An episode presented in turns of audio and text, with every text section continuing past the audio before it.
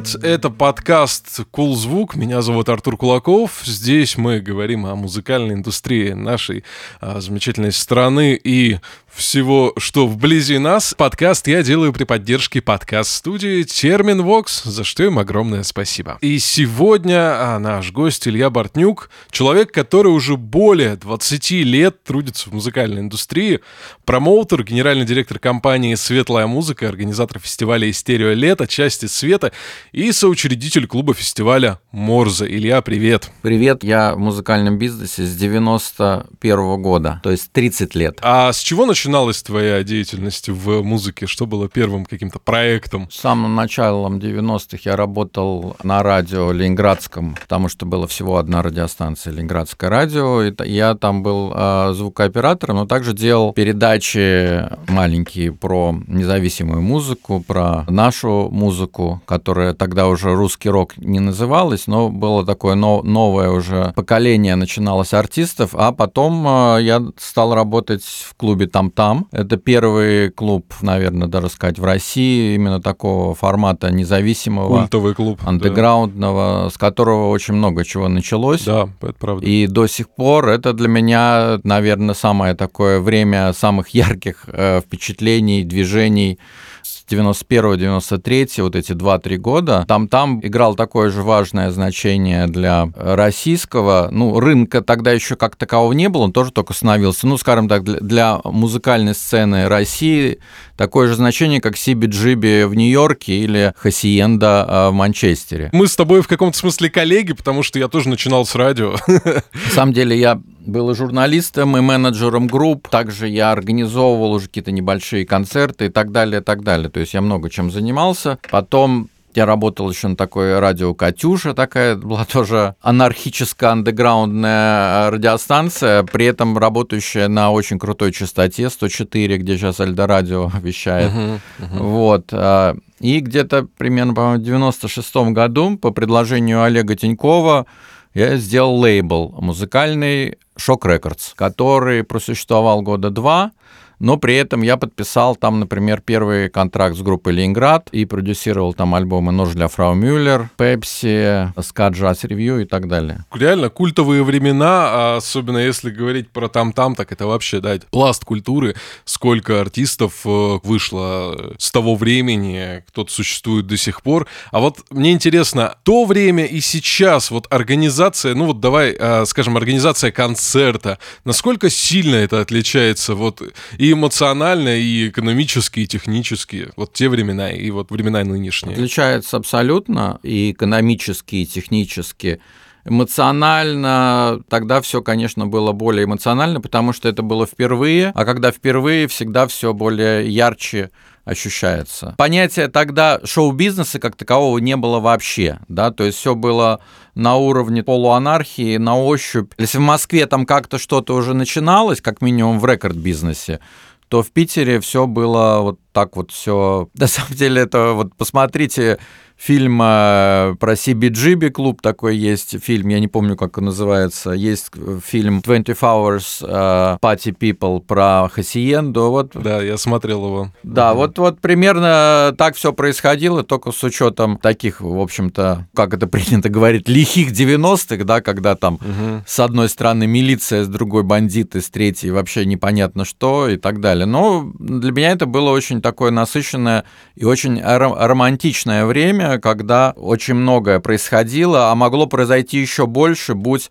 для этого какая-то уже среда благоприятная, ну хотя бы, угу. не знаю, рекорд-бизнес. Если бы вот он уже существовал в каком-либо виде, ну примерно как существовал, скажем, в 80-х он уже во времена Хасиенды, то, конечно же, некоторые группы уже тогда могли бы стать суперзвездами. Я еще потом успел поработать несколько лет компании Gala Records, э, которая представляла тогда EMI Virgin в России, сейчас представляет Warner филиал. Кстати, еще в моей биографии есть э, как раз Шок Records. Один из главных артистов была группа Кирпичи. А-а. И я продюсировал их целых три альбома. Первые? Первые три, да. И потом я, когда э, меня пригласили работать в Gala Records директором по артистам и репертуару, собственно, я, по сути, занимался теми же артистами, которые подписали контракт с ними. Это, ну, то есть как было? У меня был Шок Records, потом случился дефолт, компания моя исчезла, контракты были куплены Gala Records. Ну, как минимум, вот э, кирпичи, Ленинград, еще несколько артистов потом заново а, подписались с Gala Records. Ну, в общем, я там занимался два года как исполнительный уже продюсер альбомов собственно, тех же групп. Ленинград, Кирпичи, еще Маршедер Кунст альбом там пускали один, и Пепси, и так далее. Культовые имена, да. даже вот Кирпичи, я недавно слушал их новый альбом. Они сами до сих пор очень неплохо рефлексируют на тему первых своих трех релизов, но они, правда, очень крутые были. Вещи, на которых люди выросли, выросло огромное количество людей в нашей стране. Да, я, в общем, э, рад, что смог приложить к этому руку. Потом где-то уже в конце 90-х я стал делать концерты такие уже побольше, типа там делал, помню, концерт первый Вопли Видоплясова в Питере, угу. презентацию, кстати, альбома «Дачники» группы Ленинграда. И э, где-то там уже в начале 2000-х я оформился как компания под названием «Светлая музыка». Название было мне подарено любезно Олегом Гитаркиным. У него такое выражение «Светлая музыка на черный день». Хм. Мне оно очень понравилось, и, в общем, я взял это название и стал так потихоньку заниматься, ну, в основном конечно, мероприятиями, да, концерт, вечеринки, какие-то небольшие концерты. Тогда очень было модно направление easy listening, lounge, и вот мы привозили там такие группы, как Defas, Montefiore Коктейль и так далее. И приквелом стереолета была вечеринка под названием Суши Диско. Она была за год до стереолета, тоже в театре на Фонтанке, а, и пришло достаточно много людей, было очень здорово, и такая была атмосфера классная, тепло. Это какой год был? 2001 год. Ну, вот как бы то, что я хотел сделать, что-то такое красивое, с хорошими людьми, с классной музыкой на улице. Как я это видел, собственно, в, там, в Германии, в Голландии. Именно небольшие какие-то огромные фестивали, а такие городские небольшие фестивали. Вот то, что мне было симпатично, интересно. И после успеха а, вот, Суши Диска, на который мы, кстати, тогда привезли группу Pizzicato Five, ага, ага. А, японскую, я сразу подумал, что надо как-то эту историю историю развивать. Уже на следующий год был первый фестиваль «Стерео лето», но он назывался, я даже его не называл, по-моему, тогда фестивалем, это называлась серия, самая актуальная серия сезона, что-то такое там называлось. Там было четыре мероприятия, в каждом там было по 5 по 6 артистов. Потом все вот началось, и стало развиваться, и вот уже дошло до 20 раза, что, конечно, в нашей стране вы, выглядит фантастично практически. Думал ли ты в тот момент, что будет 20 раз, что он наступит? Я не думаю, что я об этом тогда прямо думал, потому что когда я что-то делаю, я делаю, в общем, в этот момент времени. Конечно, всегда хочется, чтобы все твои проекты жили долго, и счастливо, но, к сожалению, это не всегда происходит. Некоторые проекты существуют, потом закрываются, открываются новые и так далее. Но этот э, фестиваль, вот он стал таким самым а, долгоиграющим не просто в Питере, а вообще во всей России, потому что нет ни одного фестиваля, который есть э, нашествие старше нас на один год, но при этом они два раза пропускали. два года их не было. В каком-то там, в 2000 на каком-то, я помню, их не было, там что-то у них. И в прошлом году их не было. А мы были, у нас не было ни одного года, когда мы бы не проводили фестиваль. И вот это, конечно, я сам то, что называется, себе удивляюсь, потому что это очень сложно. Завидное постоянство, завидное, действительно. Слушай, ну я вот хочу очень короткий вопрос задать. Э, вопрос короткий, ответ, наверное, будет не очень короткий. Вообще, фестиваль в России, насколько сложно его сделать? Сколько преград на пути э, можно поймать, э, прежде чем вот дойти до площадки с артистами и зрителями? Ну, как сказать, любое вообще занятие, чем бы то ни было, в России, оно изначально а, требует много сил, энергии, преодоления препятствий, мужества и так далее. Поэтому я не думаю, что там открытие чего-нибудь, там, ресторана или какой-нибудь там детского сада или что-то еще безоблачно, да, всегда есть все равно определенные сложности Безусловно. и так далее. Здесь они, конечно, тоже есть, и каждый год они возникают заново, но таких прямо непреодолимых, ну, наверное, я не могу сказать. Они скорее были какие-то связанные с внешними факторами, типа мы там пережили три или два этих э, дефолта.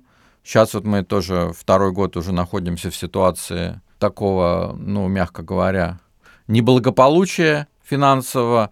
Вот это все гораздо э, сложнее, да. Плюс еще вообще фестиваль ну, такой, да, как вот стереолета, э, где количество новых неизвестных артистов почти половина, которые, соответственно, не приносят никаких денег, и мы это делаем угу. для того, чтобы у нас такая миссия, да, открывать новые имена, приглашать артистов новых. И, и у нас э, экономика такая, что половина денег мы должны где-то найти, да, то есть половина, ну, примерно это билеты, а половину вот надо найти, это спонсоры, какие-то дотации, и вот это тоже сложно. Об этом я хочу еще подробнее чуть-чуть попозже поговорить. А, говорили про трудности, да, про то, что, например, то же самое нашествие а, там не выходило пару раз, да. А были ли у вас вообще в жизни фестиваля такие моменты, когда понимали, что, ну, непонятно, что дальше делать, и будет ли фестиваль сейчас или потом вообще, как быть? Вот как, какой-то такой конкретный момент, может, можешь вспомнить, если он был? На самом деле у нас было, когда одно мероприятие мы там частично отменили, потому что был ураган, ну, перенесли в клуб. Так, чтобы я думал о том, чтобы отменить фестиваль, нет, такого не было. Наверное, потому что я отношусь к фестивалю как к собственному ребенку, а ты э, не можешь своему собственному ребенку сказать, ты знаешь, на будущий год ты не будешь жить. Ну, как бы ты должен ну, как бы, да, сделать, да. сделать все возможное, чтобы все было нормально. Или там, не знаю, не будешь есть, если более мягче сказать, да.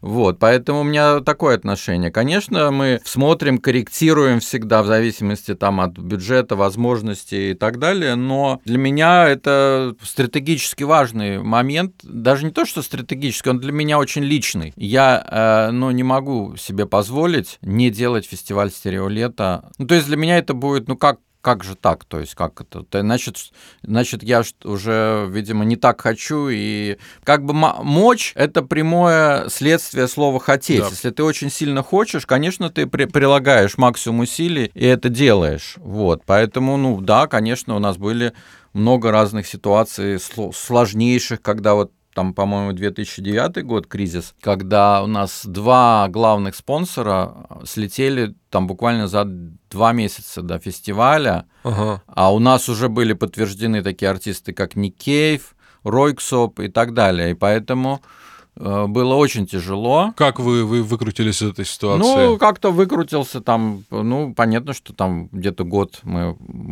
приходили в себя с точки зрения там экономических каких-то аспектов, но, в общем, э, вышли нормально. Конечно, фестиваль в плюсе почти всегда, но какие-то бывают ситуации непредвиденные, когда вот, ну, как прошлый год, да, когда все вот эти ограничения, все. Ну, кстати, прошлый год, в общем, даже нормально у нас был, потому что у нас единственный был фестиваль в Питере.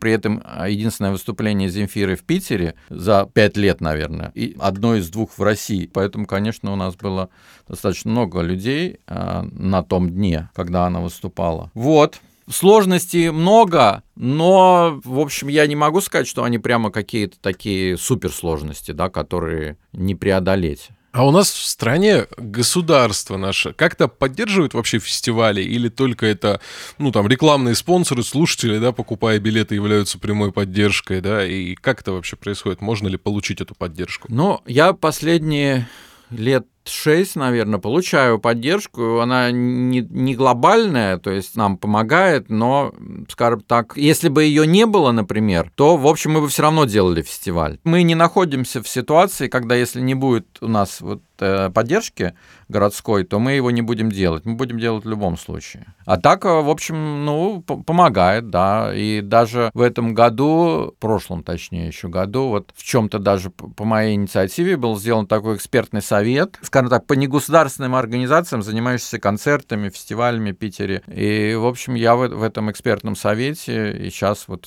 очередная у нас рабочая группа по регламенту проведения фестиваля в этом году и так далее. Диалог возник а, такой плотный в последний год, потому что Комитету по культуре поручили, они теперь должны согласовывать все мероприятия. Раньше они это не делали, им не нужно было это делать. Поэтому, может быть, это даже пошло на пользу. У нас стали такие более близкие отношения. Денег как бы я от них больше не получаю, ну и никто особо не получает, но как минимум есть такая вот э, информационная связь и мы как-то общаемся, и нематериальная помощь, она оказывается постоянно, да. Насколько сильно это может повлиять на фестивальный рынок э, в смысле появления, может быть, новых или улучшения там старых фестивалей?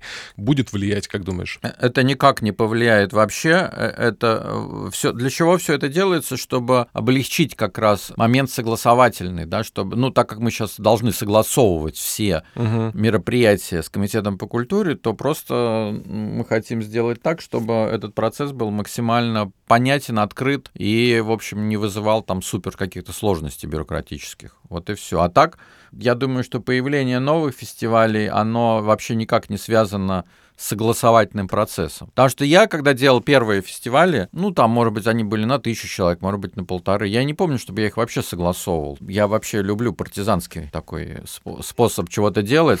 Ну, в таком, без э, экстремизма, конечно, какого-то, да, то есть все стараюсь делать по закону, но у нас такой закон, что его полностью невозможно выполнять, и поэтому, естественно, смотришь с точки зрения, что можно, что нельзя и так далее. Ну, это все понимают, вы же понимаете, вы там откроете какие-нибудь... В одной стране живем, в принципе, ощущаем это. Да, нет, какие-то есть важные вещи, которые там важно делать, там безопасность, вот такие, а какие-то есть там меры требования, которые они сами даже не понимают, зачем они есть и что это такое. И поэтому, в общем, особо и не просят их соблюдать. То есть все по-разному, все надо смотреть.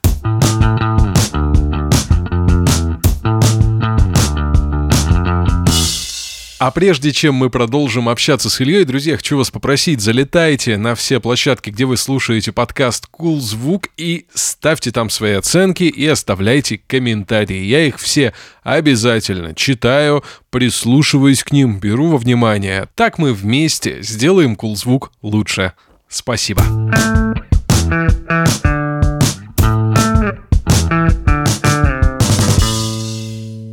Давай немного поговорим про кухню самого фестиваля. Вот я слышал много раз, э, что залог вообще успешного фестиваля — это такая кропотливая подготовка его в течение всего года. Ну, то есть, чтобы провести его летом, да, готовим весь год. Как проходит этот процесс у тебя и насколько это вообще правда? Нужен ли этот весь год, чтобы его готовить, или достаточно там пары месяцев? Нет, нет, нет. Вот сейчас вообще сдвинулось все. Сейчас, например, большинство артистов иностранных и даже уже и российских — знают э, свои даты и что они будут делать следующим летом. Угу. И поэтому вот сейчас вот э, как раз трех-четырех артистов на, на будущий год уже подтвердили предварительно. Поэтому, конечно, надо заранее. Особенно, что касается артистов. Потому что э, рынок такой, рынок все время растет. Причем растет как рынок иностранный, в смысле европейский фестиваль, все больше и больше становится фестивалей в Европе, причем денег там больше и э, условия там лучше для проведения.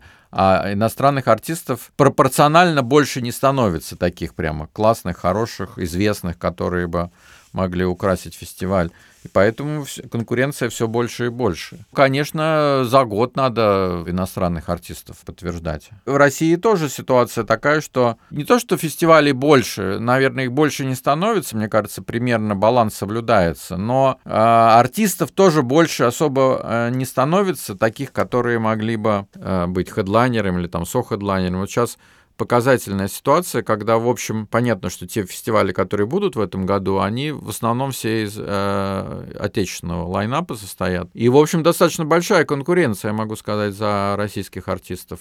Ну, она как бы уже прошла, потому что мы уже все подтвердили, но нескольких артистов, например, которых мы бы хотели, мы не взяли, потому что они уже подтвердились там на других фестивалях. Mm, то есть даты, даты похожие или, или просто сам факт? Похожие, да, близко к нашему фестивалю в Питере Питере, например, вот так, два артиста. А. Ну, мы на будущий год с ними договорились. Нельзя, да, чтобы они подряд на двух фестивалях э, были? Наверное, можно, просто я не хочу так. Не буду брать артиста, который через неделю после моего будет еще на каком-то фестивале. А, в Питере, я имею в виду. В другом городе, конечно, это возможно. Ковид, понятно, закрытые границы сейчас очень сильно повлияли, да, на вообще в целом на всю концертную индустрию. Но вот я смотрю, вам удается сейчас привозить иностранных артистов. Пока, конечно, меньше, чем там в 2019 году, но больше, чем в 2020. Да, это сейчас все так же сложно сделать. Как вообще эта история развивается? На самом деле, до сих пор еще до конца непонятно с теми иностранными артистами, которые будут. Несколько будет, но в процессе сейчас еще. Самое сейчас сложное это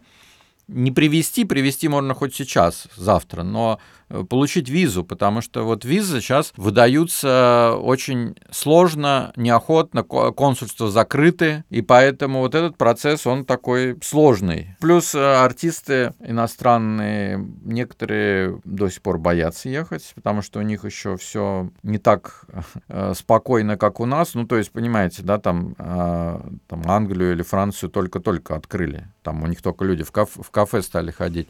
Поэтому они, в принципе, так еще, в общем, не особо. Плюс, конечно, ну, большие артисты, ну, такие там даже среднего э, плана, они не могут там за неделю или за месяц подтвердить какой-то там тур или фестиваль, они за год это должны планировать. Поэтому многие просто отменили свои туры еще там 3-4 месяца назад, и, ну, перенесли на будущий год. Кого-то привезем, конечно, но это будет, да, несколько артистов. В прошлом году у нас только из Беларуси были иностранные артисты. Ну, в этом году, получается, тоже, да, несколько клевых коллективов из Беларуси будет. Э, будет один, как минимум, низкис. Петля пристрастия. А, два, точно. Петля пристрастия еще, да, два. И э, Иван Дорн из Украины будет, да. Кстати, у Дорна нет сейчас вот таких проблем с ним, с гастролями в России? Россию? Нет, я так понимаю, у них никогда не было. Потому что, например, Бабкина-то мы уже давно не видели здесь, условно говоря, из таких культовых артистов э, той страны. Ну, в Украине там вообще такая ситуация, что там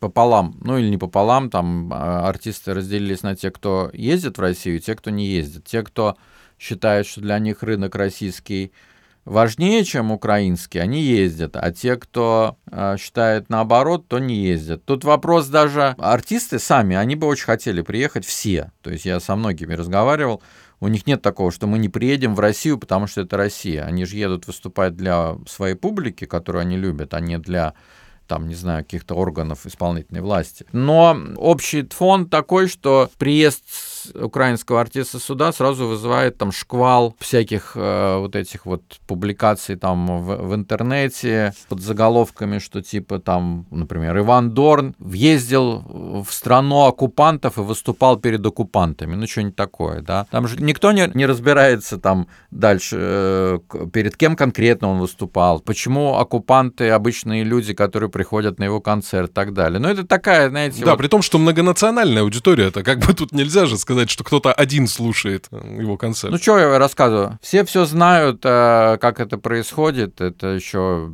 со времен Третьего Рейха, да, идет эта история пропаганды, когда достаточно какого-то вброса, да. дальше уже никто не разбирается, что на самом деле там произошло. Поэтому вот это, конечно, очень сильно меня, а, ну, не то что беспокоит, я считаю, что это неправильно, потому что музыка должна сближать, а не разделять. Это правда. Вне зависимости от политической ситуации, люди должны иметь возможность слушать любимых артистов, да, ходить на любимые концерты. И когда они не могут это сделать по вот этим всяким причинам политическим, это очень плохо, я считаю. Да, я полностью согласен. Политика, когда вмешивается в музыку, это это прям грустно.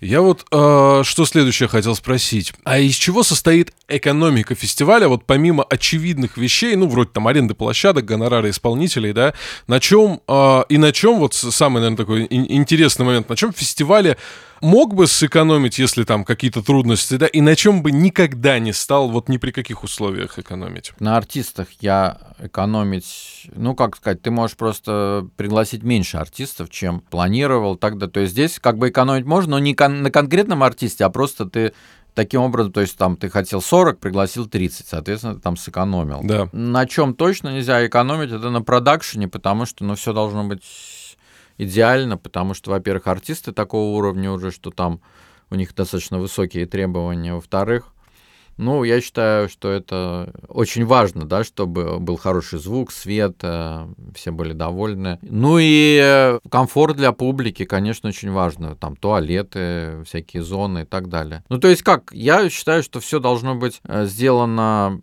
хорошо, чтобы никаких вопросов не возникало ни со стороны зрителей, ни со стороны артистов, потому что это, во-первых, как бы мы должны с уважением относиться и относимся с уважением и к публике, и к артистам. Во-вторых, ну, если ты не можешь так сделать, тогда не делай, потому что есть какие-то фестивали, я тоже на них там был, когда вот, типа, у нас там, почему там такая сцена дурацкая такая или звук? Ну, блин, у нас денег не хватило. Ну, так а зачем тогда делать фестиваль, если не хватило? Ну, как бы, ты же не поедешь на машине, если у тебя одного колеса не будет. Ну, как бы вот так здесь, наверное. Ну, конечно. Может быть, лучше позвать на, на фестиваль музыканта попроще, да, но при этом сделать хорошее шоу. Да, поэтому тут сложно, ну, как и на чем экономить? Ну, конечно, мы, мы на всем стараемся экономить, естественно, но при этом без ущерба для качества. Вот. Как правило, э, все равно возникают непредвиденные расходы. Чтобы нам удалось сэкономить, я что-то такого не помню.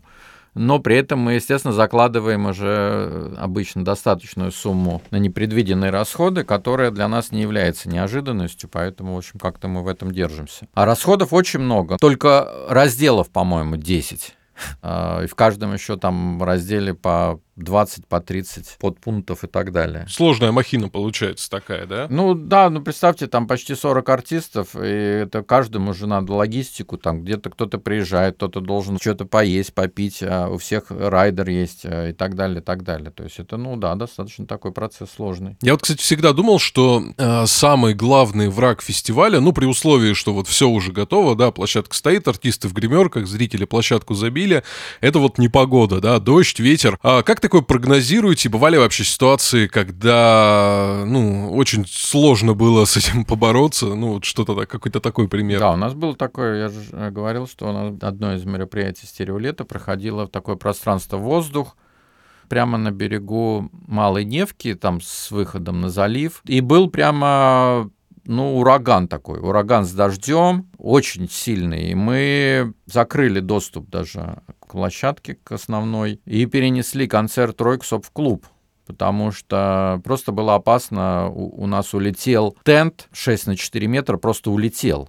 Вы можете представить, какого было силы ветер Обалдеть. и все остальное. Обалдеть. Вот у нас была такая история, да. Да, были, конечно, фестивали, когда там дождь был, там, но знаете, уже за 20 лет столько всего было, что, если честно, я уже спокойно к этому отношусь и не переживаю. Раньше переживал, сейчас не переживаю. То есть сейчас что цунами, что торнадо, да, все нормально работает? Нет, нет, нет. Конечно, мы предусматриваем все варианты развития и следим и так далее. И как бы с точки зрения безопасности это очень важно. Но сильный ветер это всегда очень опасно. Ну, конечно. Ну, слава богу, у нас там, может быть, несколько раз так было. Один раз, да, вот когда мы отменили, еще, может быть, там несколько таких порывов было. А вы прям, когда планируете, смотрите даты? Ну, потому что как на это не попасть вот в такую ситуацию? Какие-то прогнозы? Как можно планировать? Вот, типа считается, что в июне холоднее, чем в июле. Но при этом вчера там какое? 19 мая, 26 градусов, да, в Питере. Да. А э, какого-нибудь там 7 июля может быть плюс 10 запросто. При этом пару дней назад был сумасшедший ливень. Смотрите, тут э, ситуация такая, что мы с этим живем, и мы живем в Петербурге, а не в Барселоне. Вот и все. У меня такой ответ на этот вопрос. Безусловно. Ну, то есть э, вся непогода, в принципе, как-то можно с ней бороться, можно это все либо постараться запланировать, либо учесть, да? Погода, ее надо, как в известной песне поется, нужно благодарно принимать.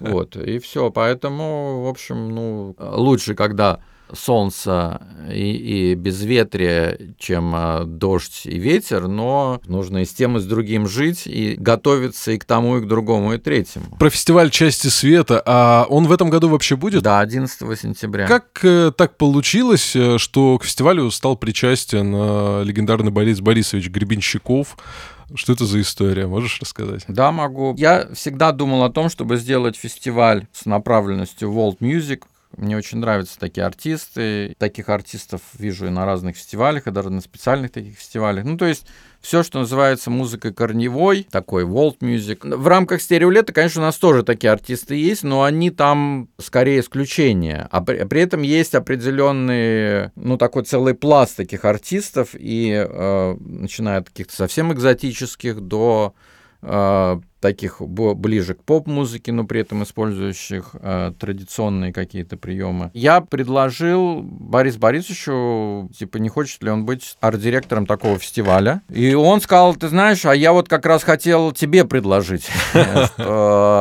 я бы тоже хотел сделать такой фестиваль, но я, я не знаю, как делать фестивали, типа, ну и, в общем, договорились, что я буду исполнительным продюсером, а он будет арт-директором. Собственно, так и происходит. Он выбирает артистов, я делаю фестиваль. Планируете дальше как-то эту концепцию развивать, может быть, как-то расширять э, площадки или, может быть, менять локацию? Я думаю, что для частей света вряд ли мы будем расширять что-то, потому что э, это все-таки музыка не массовая. Количество людей, оно, в общем, ну, не такое прям большое, там, ну, 3-4 тысячи человек. Поэтому я не думаю, что здесь возможно какое-то увеличение прямо. Угу. Я думал о том, что, может быть, попробовать сделать в каком-то другом городе в России такой фестиваль. Мы об этом мы думаем, да. А так мы будем делать какие-то, возможно, такие клубные события в рамках этого фестиваля, приглашая там угу. каких-то артистов в таком жанре. Мне вот так со стороны видится, что такой, ну, назовем его так, экзотическое мероприятие в каком-то экзотическом месте, то есть э, где-нибудь, не знаю, на Байкале, ну, грубо говоря, да.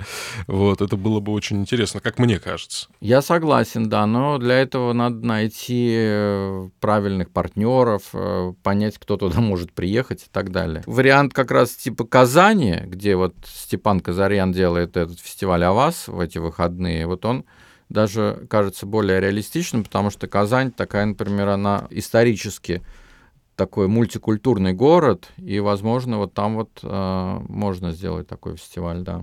И город большой еще при этом. И он достаточно удобно располагается, чтобы туда всем приехать и там провести выходные, например. Угу. Думаю, что на наши слушатели, вот пару вопросов у меня таких, а, точно хотят это услышать. Вот, например, много разных историй про райдеры я слышал артистов, когда там просят как-то необычно, да, обставить гримерку, ведро M&M's там одного цвета. Какой вот э, ты видел самый необычный, может быть, райдер, и чудит ли кто-то в этом плане сейчас, или это уже как бы все юмор из анекдотов? Чего-то такого супер экзотического, невыполнимого я не помню, если честно. Ну, были иногда какие-то запросы. Э, на самом деле это было как раз когда-нибудь там в 2000-х, например, когда мы привозили в 2005 году группу Kraftwerk, ага. у них в райдере было, например, очень в бытовом, а, ну, сейчас это даже вообще уже общее место, был обязательно хумус, да. Что такое хумус, никто даже не знал вообще, и мы просто с Севой Гакелем, который тогда был меня помощником как раз по технической части, помогал мы про, он, по-моему, чуть ли он не дома его сделал сам, найдя где-то рецепт, вот. Но э, тогда многие вещи еще были здесь э, такими, скажем, непопулярными или их вообще не было.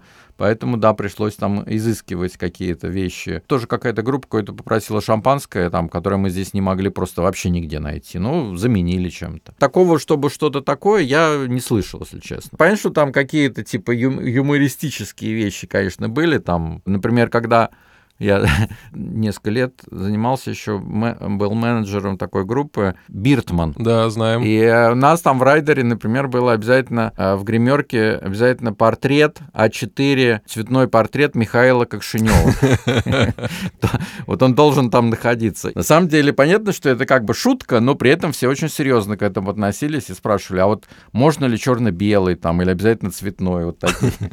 Ну это как, наверное, история про то, что читают ли райдер, да, организаторы концертов и увидели ли они какие-то там спрятанные вещи. Ну, наверное, да. А какой-то, может быть, закулисный трэш бывал за время фестиваля, о котором можно рассказать? Ну, как понятно, что некоторые артисты, они, в общем, употребляют всякие вещества, да, поэтому иногда вот прямо было требование такое. Но мы им говорили, знаете, мы как бы вообще, ну, даже не знаем, где это можно найти. И прямо вот были какие-то чуть ли там не скандалы, мы вообще не будем выступать и так далее. То есть, понятно, что это в райдере написано не было никаком. Ну, в итоге как-то все там решали с помощью русской водки, как правило. Разрешенной, да, к употреблению на территории России. А вообще вот эта история о, так, условно, алкоголь, наркотики, по твоему опыту, так как ты из 90-х уже, да, в теме, она вообще отходит сейчас э, как бы на задний план? Ну, так, без имен просто в целом.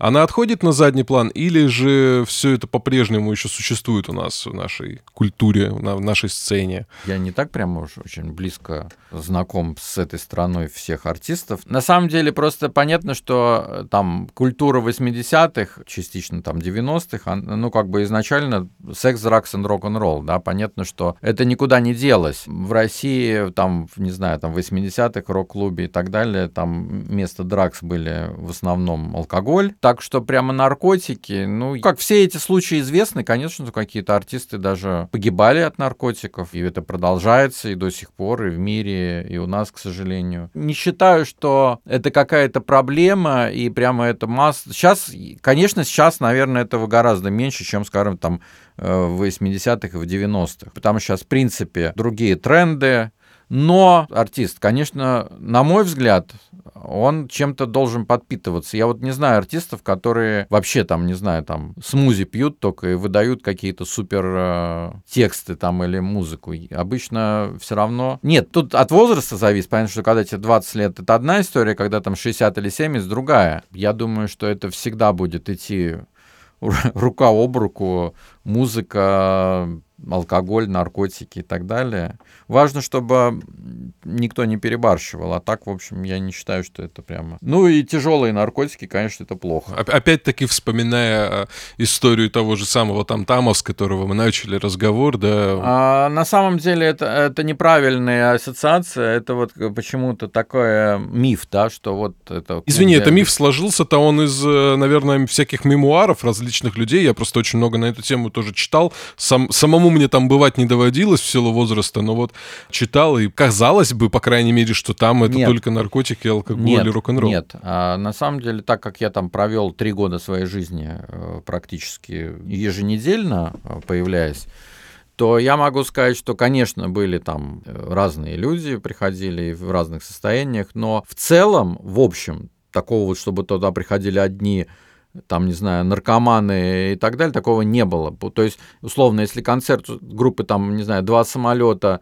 или там э, никогда не верхипи, то публика приходит одна, да, радостная, открытая, легкая и так далее, или там Маршедер Кунс. Угу. А если концерт группы там Incest Куклс, да, там панки мрачные, то да, там публика другая, ну и так далее. То есть это не то, что там все время, это скорее такой пошло вот, ну, из вот этих сводок, да, желтой прессы, потому что они же не могут писать о том, что вот музыкальный клуб, где выступают классные артисты, которые являются этим. Они пишут, это гадюшник, где продают наркотики и так далее. Ну и как бы вот это э, понятно, им же нужны вот эти истории. И мало того, что они даже для того, чтобы усилить этот эффект, иногда эти наркотики сами туда и подбрасывали, подкладывали. Это, в общем, тоже факт. А, -а ничего себе. Э, им же тоже нужно как-то отрабатывать историю. По факту, то есть все зависело от компании, от контекста, конечно, да, и конечно. разные компании, разные люди, то есть как и сейчас, наверное. Абсолютно. И сейчас где-то, наверное, можно найти мрачную какую-то героиновую хату. Абсолютно, конечно. Я уверен, что какие-нибудь есть группы, которые там на этом сидят и вообще, а есть, а есть те, которые вообще там пьют зеленый чай целыми днями и так далее. Учитывая, что вообще,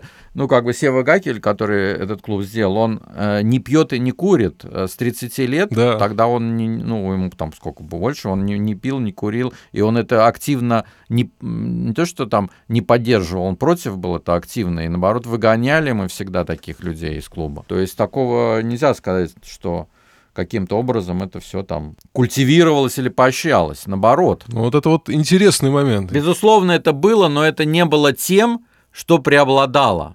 Был, да, признак времени, к сожалению, что были наркотики. И особенно в среде таких, не знаю, там панков, которые, в общем, ну, неблагополучные в социальном, бытовом каком-то, они употребляли, конечно, да, ну а что? Ну так, чтобы это было массовым, я не могу сказать. Угу. Такого я не... Я думаю, что где-нибудь там на каких-то рынках или там где-нибудь в горо... городских там окраинах все это гораздо больше было, чем в клубе. Спасибо, интересно.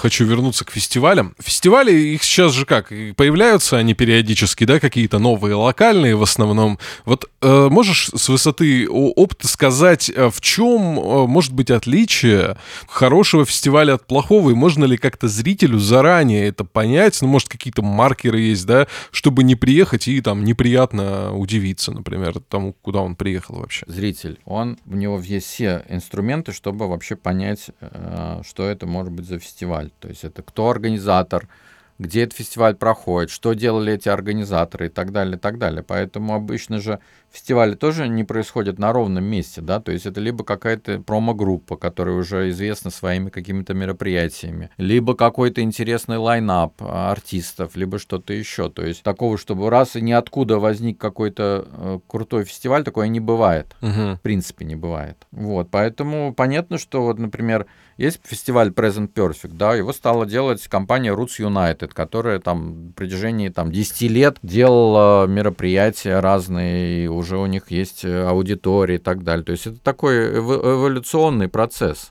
Я бы э, сказал, надо смотреть на организаторов, кто это, на лайнап, на место проведения. Ну, в конце концов, что такое? Пришел, если не понравилось, ушел. Там же нет такого, что тебя заставляют там находиться насильственно. Ну, иногда же бывает, что нужно куда-то ехать. Я вот скорее даже знаешь этот момент, потому что когда ты садишься в машину, едешь в какое-нибудь поле, да, приезжаешь, и там, оп, а что это такое? Деревянные туалеты стоят, ну, грубо говоря. Ну, тут э, каждый берет то, что называется риск э, на себя. Некоторые за этим и едут. За такой романтикой, да? Да. Полей и деревень. Ну вот а, есть такой фестиваль, причем он тоже, ну если не 20 лет, то лет, наверное, 10 или 15 он проводится в Питере. Ну не в Питере, обычно в лесах под Питером. Он называется СИСТО.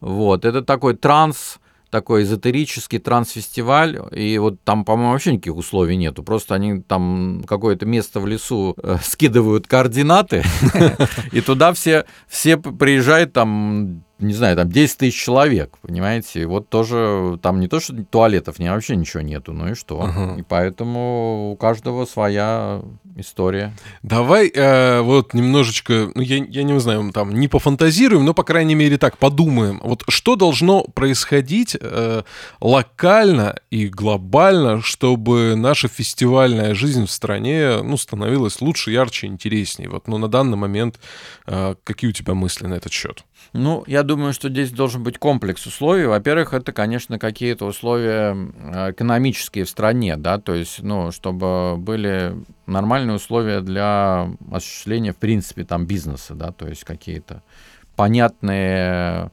возможные там кредиты, какие-то поддержки со стороны властей и так далее, так далее. Ну, то есть какая-то дол- должен быть климат предпринимательски хороший, потому что все-таки делание фестиваля, организация, это ну, предпринимательская деятельность, так или иначе. Второе, нужно контент, да, то есть должна быть какая-то яркая идея. Просто там я хочу сделать фестиваль, идеей, как правило, не является. Ну, то есть это недостаточно для того, чтобы привлечь этим людей. Нет, конечно, если там туда поставил супер какой-то лайнап, но для того, чтобы его тебе поставить, ты тоже должен быть человек не со стороны, потому что просто так заблокировать артиста хорошего очень сложно. Угу. И сделать это вдруг там, войдя за пять дней или за, за месяц, или за, даже за полгода до этого в, в этот рынок, ты это не сможешь сделать. Ты должен в нем находиться уже какое-то время и иметь репутацию. И что должно быть? Должно быть э, люди, которые умеют хорошо это делать, организовывать с яркой идеей, с одной стороны, да. С другой стороны, должна быть публика, угу. которая, в общем, должна быть платежеспособной, должна быть э, определенной степени образованной, да, открытой потому что важно, чтобы люди ходили не только на супер раскрученные имена, а и просто потому, что им интересно услышать новую музыку. Они про нее что-то заранее там узнают и так далее. Ну и какая-то, да, общая среда для всего этого имеется в виду, она должна быть с точки зрения возможной помощи какой-то там от государства, наверное, угу. каких-то понятных правил, как это все делать. Потому что сейчас это все очень усложнено в связи с продолжающимися запретами и всеми этими регламентами безумными, да, и как бы вот это все еще, ну, в этом году точно будет, но надеюсь, на будущее, ну, как, конечно, все это в какой-то момент уйдет, потому что невозможно всю жизнь э, жить в такой ситуации. На самом деле никто не живет в такой ситуации, потому что все уже давно поняли, что это все туфта, и мало кто вообще что-то уже выполняет. Вот я, например, даже в больших каких-то магазинах не помню, чтобы кто-то меня просил маску одеть за последнее время. Ну да, это правда. Сейчас, если и выполняются эти требования, то уже так достаточно формально. Просто типа нас камеры снимают, наденьте маску. вот я такое слышал ну, да. последнее время, да.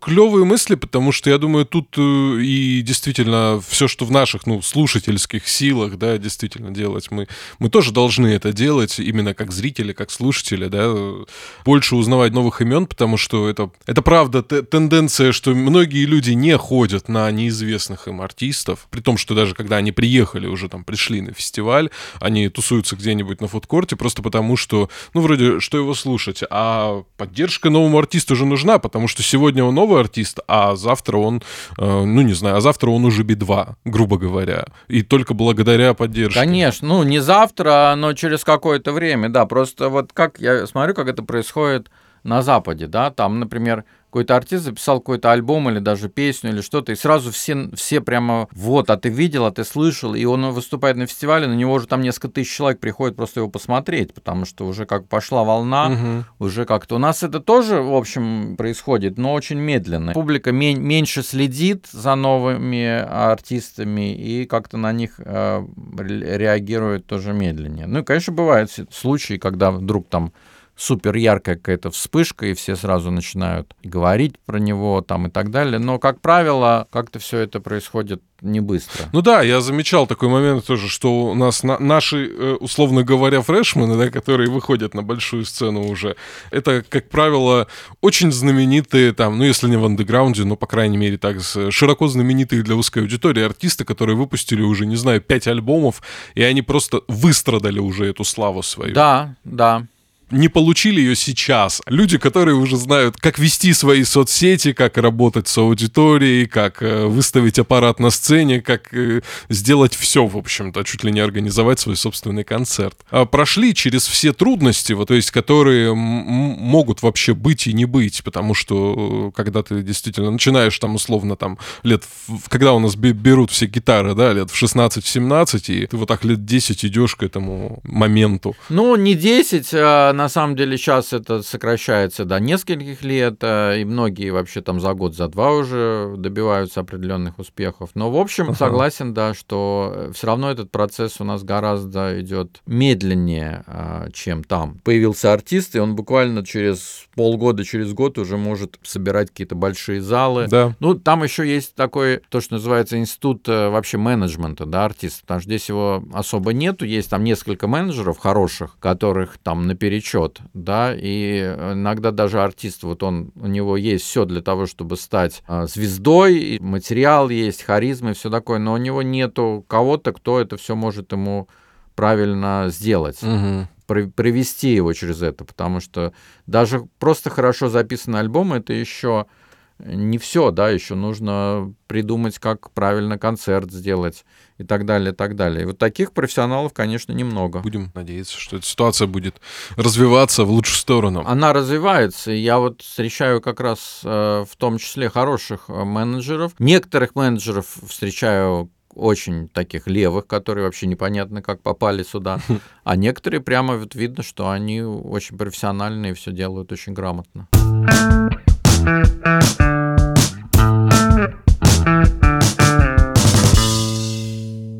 Илья, в конце э, выпуска я обычно спрашиваю про любимую музыку, но тебе хочу еще один вопрос задать. Кого бы ты из ныне здравствующих артистов э, или групп хотел бы привести к нам в Россию, но еще это не случилось? А, Бьорк, наверное, в первую очередь. Но угу. нас два года назад мы очень серьезно обсуждали ее выступление на фестивале, как раз на прошлогоднем. Ну, опять же, это мы когда обсуждали, еще не было никакой пандемии.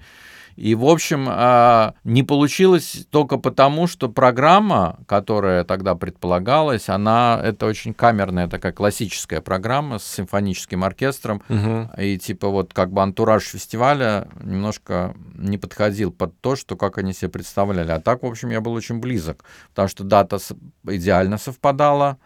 И, в общем, даже мы по деньгам примерно договорились. Вот в итоге они отказались, потому что вот такая история. Но при этом, не знаю, я не оставляю надежды. Может быть, когда-нибудь все срастется. Очень бы хотелось. Ну, мне бы очень хотелось группу Nine Inch Nails, но я думаю, что это маловероятно, потому что они стоят О, да. примерно как у меня весь фестиваль, даже больше. Ну, вот и, и вопрос возникает, наверное, в наших реалиях. Как ты думаешь, собрали бы они нет, площадку нет, такую? Нет, не собрали. Э, кого я называю сейчас, скорее всего, а, это не, невозможно, даже не с точки зрения, в принципе, невозможно.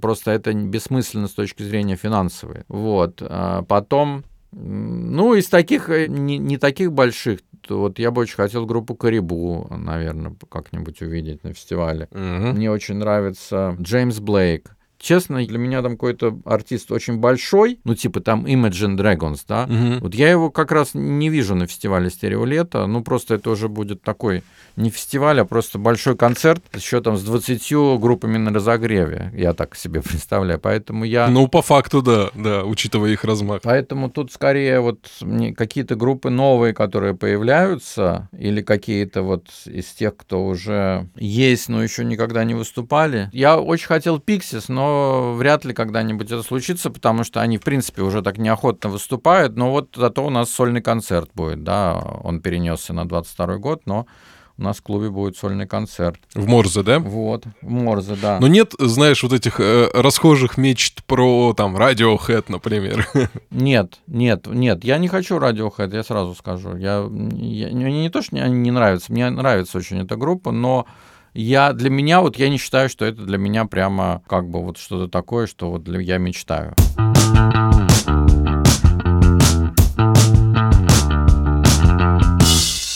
Да, на мой любимый вопрос про несколько треков, которые понравились недавно, Илья мне тоже ответил, но, к сожалению, произошли некоторые технические неполадки, и финал нашего разговора не записался. Но с Ильей мы договорили, я все треки себе записал, а найдете вы их где? В плейлисте подкаста Cool Звук. Вот, ну, как всегда, они все там. Ссылки можно найти во всех соцсетях Cool Звук, а в Телеграм, в Инстаграм, ВКонтакте и у меня на странице в Facebook.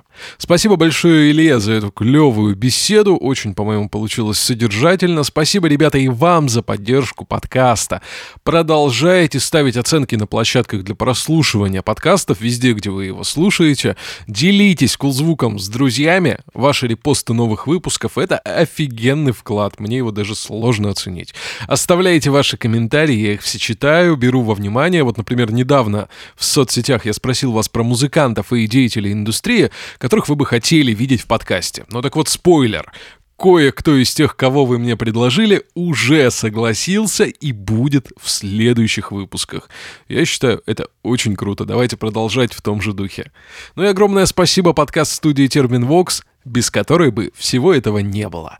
Меня зовут Артур Кулаков. До скорого!